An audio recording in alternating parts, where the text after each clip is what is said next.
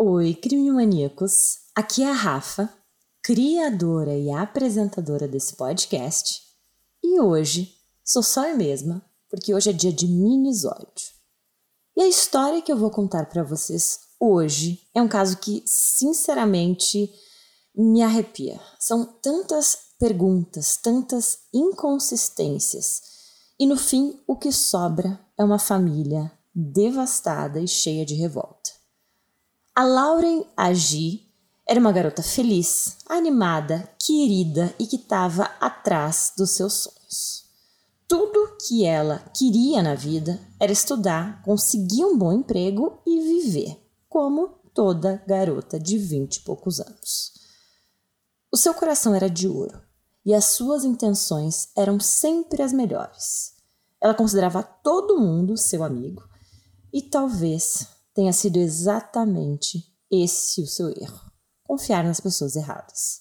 Claro que eu não tô aqui para dizer que a gente não pode confiar em ninguém ou deve ser aquela pessoa desconfiada com todos, mas a verdade é que nem todo mundo tem bom coração.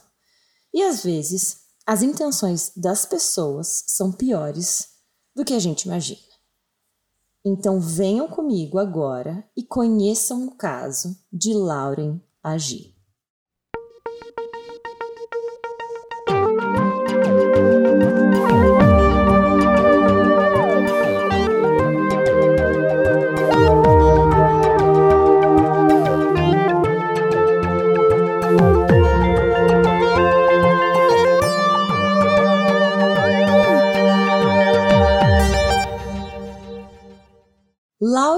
Taylor Agi, de 21 anos, nasceu em 19 de agosto de 1993 em Biloxi, no Mississippi, nos Estados Unidos. Seus pais eram Brian Agi e Sherry Anderson, mas eles eram casados e se separaram, e aí a mãe dela se envolveu com uma nova pessoa, um homem chamado Michael Smith. Eles então se casaram e se mudaram para o Tennessee. Lá no Tennessee, ela morava com a mãe dela, seu padrasto e irmãos. A jovem foi descrita por seus parentes e familiares como sendo uma garota doce, animada, que dava vida e iluminava qualquer lugar em que entrava. Lauren também era muito bonita, chamava super a atenção das pessoas, era engraçada e adorava fazer as pessoas ao seu redor rirem, cantarem, dançarem, serem quem elas eram. A sua personalidade era tipo alegre e o raciocínio dela era bem rápido. O enorme coração de Lauren e o amor pelos outros faziam dela uma grande amiga de todos. A mãe dela chegou a dizer que ela chamava todo mundo de bestie ou de melhor amiga. Ela fazia todos se sentirem bem-vindos, confortáveis, acolhidos e era aquela pessoa com quem você sempre podia contar. Lauren, em resumo, é lembrada como um espírito doce com uma risada contagiante e uma paixão por ser quem ela era, uma paixão pela espontaneidade. E ela também adorava os animais, assim como eu. Bom, desde pequena, a Lauren adorava dança, música e qualquer coisa que a fizesse se mexer. Durante o colégio, ela entrou para o time de ginástica e ela era uma dançarina talentosíssima que inclusive foi membro da premiada equipe de dança Hendersonville High Golden Girls por quatro anos. Lá, a Lauren ganhou vários prêmios e era tão boa que acabou ganhando uma bolsa de estudos de dança para seguir carreira na Bethel University, uma universidade particular localizada em Arden Hills, no estado do Minnesota. Contando que as faculdades particulares nos Estados Unidos custam em torno de 50 a 100 mil dólares por ano, conseguir uma bolsa dessa é uma super conquista. Só que depois de um tempo, ela sentiu que o destino dela não era bem aquele ali e resolveu pedir transferência para Vol State University, uma universidade comunitária, para estudar justiça criminal. Ela era uma grande crime maníaca, assim como nós. Bom, além de mudar de curso, a Vol State era em Nashville, no Tennessee, então assim ela estava bem mais perto de casa do que antes. Ela também tinha um namorado chamado Chase, a quem ela se referia como o cara da vida dela. Era aquele cara que ela achava que ia casar. Na sexta-feira, no dia 24 de julho de 2015, a Lauren estava de férias e foi convidada por Hannah Palmer, uma amiga de infância, para ir até o lago Center Hill, onde aconteceria a Wake Fest, um evento de wakeboard de três dias. Agora, para contextualizar vocês, eu quero explicar um pouco mais detalhadamente o que é esse festival, que a princípio parece um evento esportivo, mas a verdade é que é muito mais do que isso. A descrição oficial do evento diz: A Wakefest da TNT Watersport é um evento projetado para promover o esporte de wakeboard que começou no ano de 2005 no lago Old Hickory, mas desde então foi adquirindo uma grande popularidade não apenas localmente, mas também no Sudeste. Com divisões do infantil até profissional, as competições englobam todas as idades e todos os níveis de habilidade. Em 2012, a Wakefest se mudou para Marina Pates Ford, no Lago Center Hill, a fim de expandir e atrair um grupo ainda maior de wakeboarders e espectadores. A mudança foi um sucesso, tornando-se um dos maiores torneios de base da categoria. O evento inclui um torneio pró feminino e pró masculino, que valem prêmios de desde 500 dólares até 7.500 dólares. Agora, é importante dizer que o torneio é para os participantes, claro, mas também para os amigos e familiares. Além da descrição oficial, para entender esse caso, eu dei uma olhada nos vídeos e nas redes sociais que me trouxeram um pouco mais de veracidade sobre como e o que é, na verdade, o Wakefest. Dentre seus por volta de 15 patrocinadores, tem patrocinadores de vodka, rum, cerveja e bebidas prontas, não só patrocinadores de esportes ou coisas aquáticas. A descrição oficial também diz que, como esse é um torneio na água, a pessoa deve ir até o local do torneio. Nos vídeos promocionais que eu vi, eu comecei a entender que, além das competições, o que rola lá são 2 mil jovens que ancoram seus barcos lado a lado no lago onde acontecem as competições Uns barcos grandes, outros lanchas, barcos menores, mas todos lado a lado, como se fosse um grande paredão de barcos. Ali, desde cedo, é que realmente acontece o grande evento. Enfileirados, os espectadores então ligam o som alto, dançam, cantam, fazem festa e bebem muito. É uma grande festa no lago. E meio que o wakeboard é mais uma desculpa para os jovens se reunirem. Quando as competições acabam, todos se reúnem num bar da marina e festam noite adentro. Quando Hannah, a amiga da Lauren, fez o convite, ela ficou super animada, porque seria a primeira vez dela indo nesse evento. Elas então combinaram de ir as duas no carro da Lauren e dirigir por duas horas até onde ficava o lago da Wakefest. Importante dizer aqui que a Lauren, que estava ficando na casa da mãe do padrasto, avisou a mãe que ela sairia com Hannah naquele final de semana. A mãe da Lauren, por sua vez, não gostava muito da Hannah. Ela tinha a impressão de que era um tipo de amiga que só fazia contato com a filha quando não tinha mais nada interessante para fazer ou quando precisava de alguma coisa mas a Lauren não tinha tanto essa mesma visão.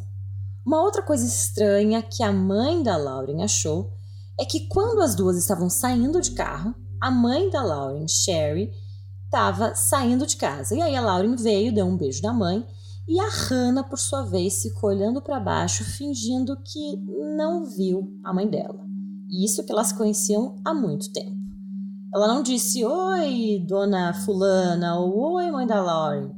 Nada disso. Ela simplesmente ignorou a presença da mãe dela ali. Bom, mas as duas estavam animadas. Elas então dirigiram por duas horas até chegar ao lago, mas quando chegou lá, as coisas mudaram um pouco para Lauren.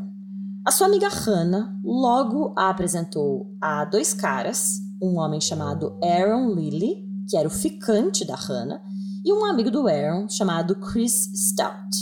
Então, nessa hora, eu acho que ela meio que percebeu que não seriam só as duas festando juntas. E sim, as duas, mais esses dois caras, sendo que um deles era o ficante da Hannah. A Lauren também tinha sido informada a princípio de que eles se hospedariam em uma cabana alugada. Mas ao chegar lá, para surpresa dela, o Aaron e o Chris montaram um acampamento num penhasco, 30 metros acima da água, e aí o Aaron e a Hannah, que eram ficantes, tinham sua própria barraca, enquanto a Lauren e o Chris tiveram que dormir em uma rede suspensa. E eu sei que isso pode ser um pouquinho difícil de imaginar, mas era meio que normal fazer esses acampamentos em volta do lago.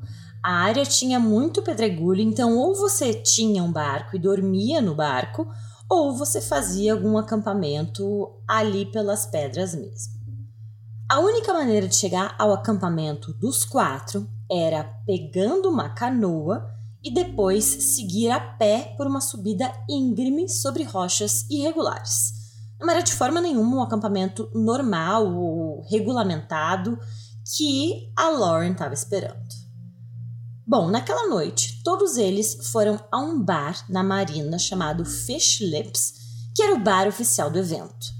Lá, a Lauren se divertiu, mas percebeu que a Hannah e o Aaron ficavam o tempo todo meio que um canto, enquanto o Chris ficava na pista flertando muito e até sendo meio inconveniente com algumas garotas. Isso, inclusive, foi confirmado por um policial que não estava exercendo o ofício naquele dia e estava trabalhando de segurança nesse bar. Ele relatou que percebeu um clima muito diferente, meio estranho entre Lauren e os outros três. Ela parecia aberta, interessada, disposta a conversar com todo mundo, e eles muito mais fechados. A Lauren também disse a várias pessoas naquele dia que estava com vontade de ir para casa para ficar com seu namorado, Chase, e que seus amigos estavam sendo meio maldosos com ela. No mesmo bar, ela encontrou uma velha amiga de colégio chamada Casey Franks e a Lauren perguntou a Casey se ela poderia dormir na cabine do barco em que ela estava, mas infelizmente a Casey a informou que o barco que ela estava já estava lotado. Os quatro, então, fizeram um caminho de volta até o acampamento deles, pegaram a canoa, subiram os pedregulhos, onde a Hannah e o Aaron dormiram numa tenda e o Chris e a Lauren dividiram uma rede. Não era aquelas redes pequenas que a gente tem aqui no Brasil, era uma rede bem maior que cabem duas pessoas adultas confortavelmente, mas mesmo assim, né, gente, é uma rede. Você dividir uma rede com quem você não conhece. Não deve ser nada agradável. O dia seguinte, um sábado, foi de muita festa, farra e bebida. Todos eles passaram o dia na água, mergulhando, nas festas nos barcos. Depois foram novamente ao bar Fish Lips e beberam muito. Depois do bar, todos foram até um barco no lago onde estava acontecendo uma festa e curtiram por mais algumas horas. Chris, inclusive, um dos garotos do grupo, chegou a desmaiar de tão bêbado. Por volta das três da manhã, os quatro novamente pegaram a canoa, foram até o local onde o acampamento estava, subiram as rochas e foram dormir. Nessa hora, a Lauren estava super incomodada.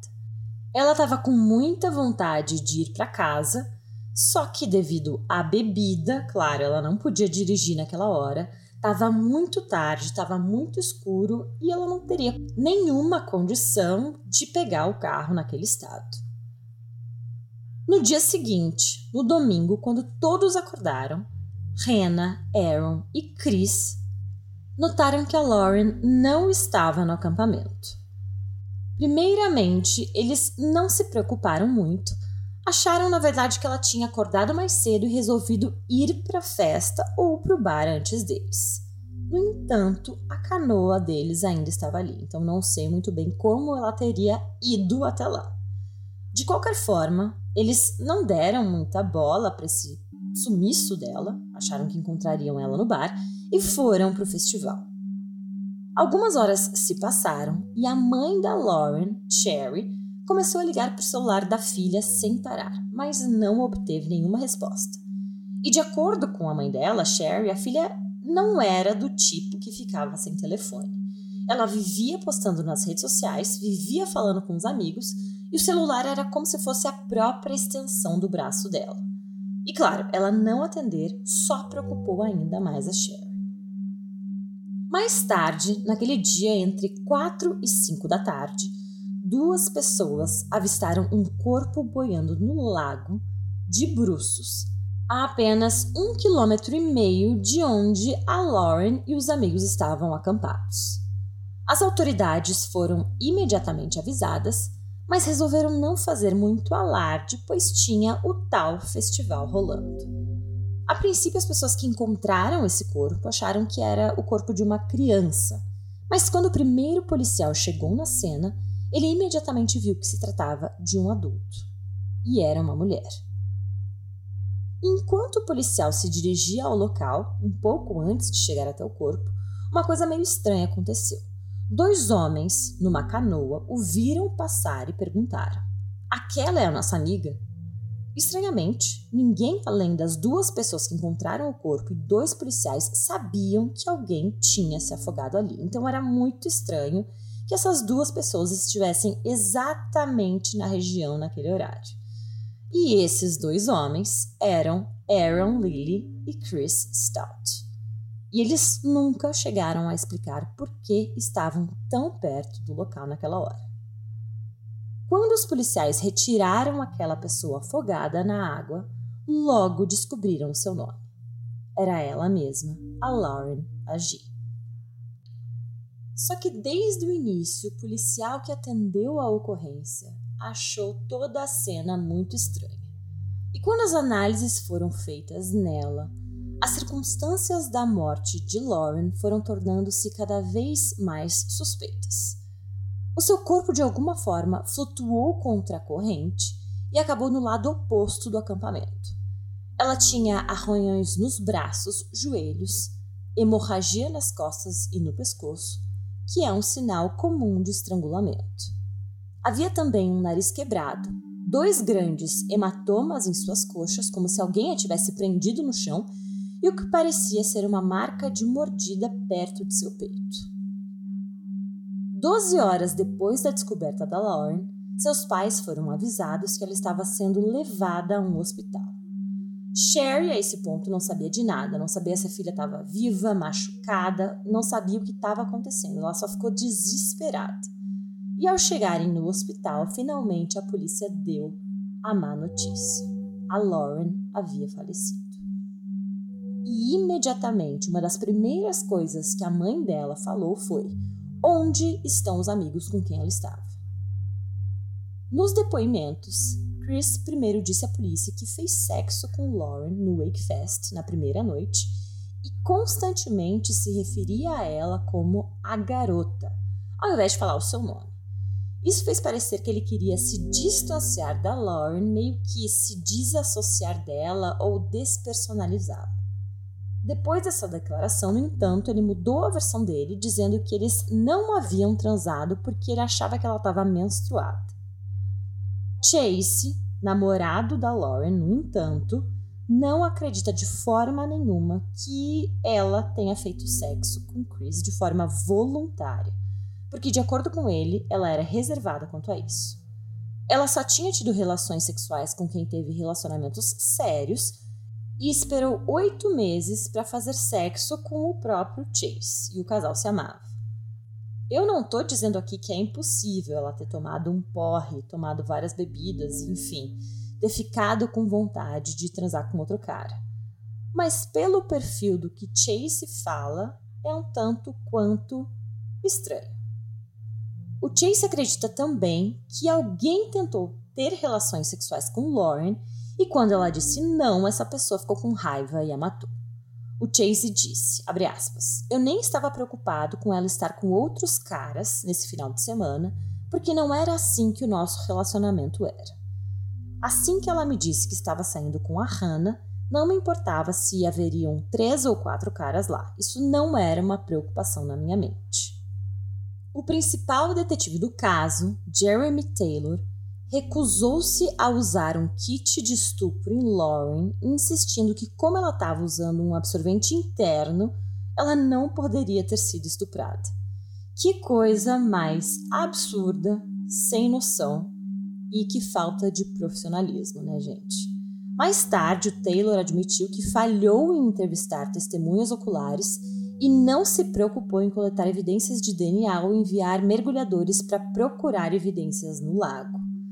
Quando questionado sobre o motivo, o Taylor respondeu que simplesmente não o fez. Amadorismo puro.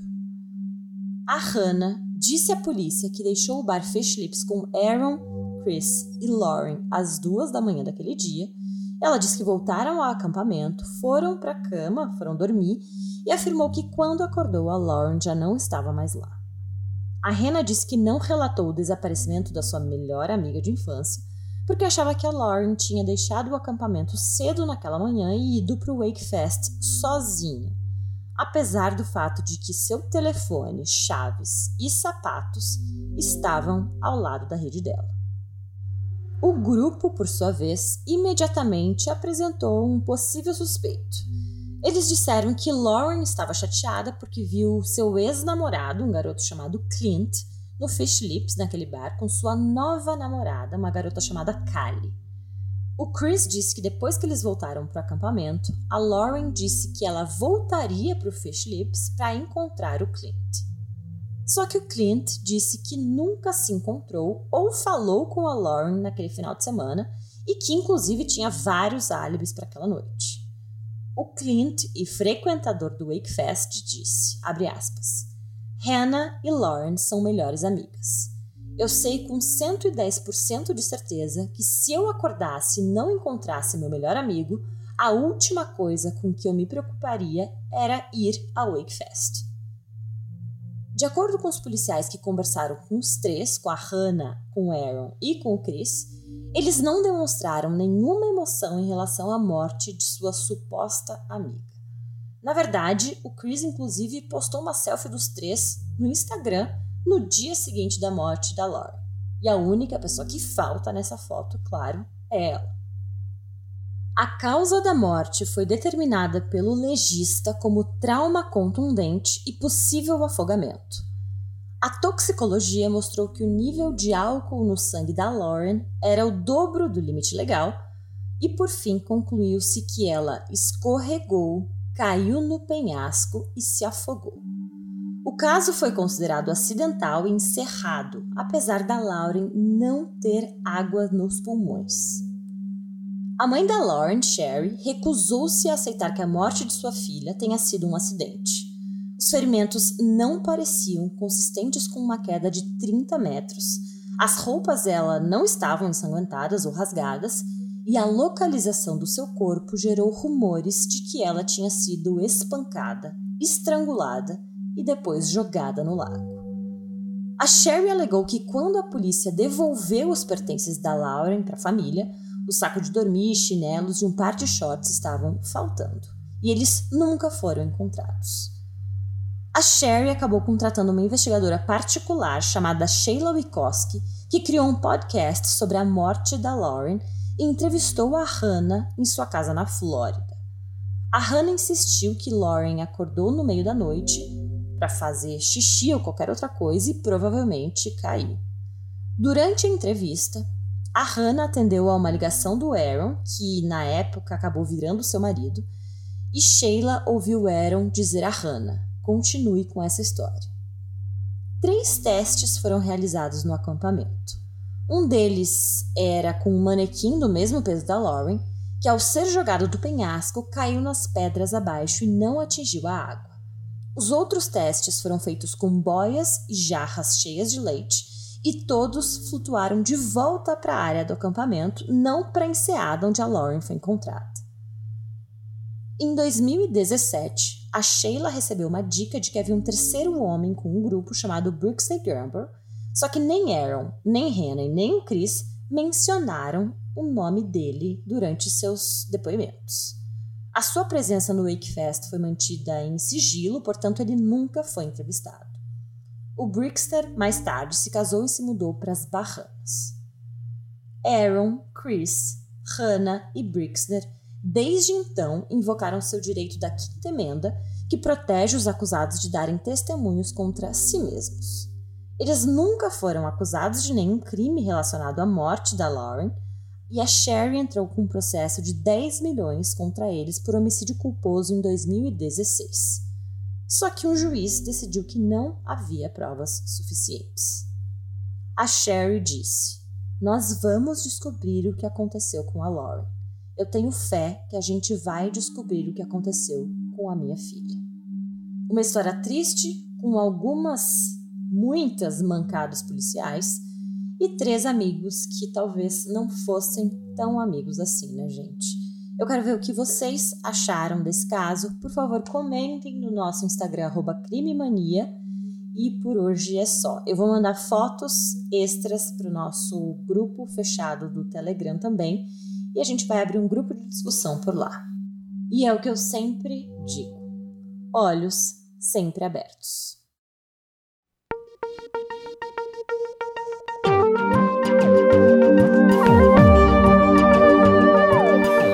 Alguns nomes e aspectos foram adaptados na minha interpretação desse caso.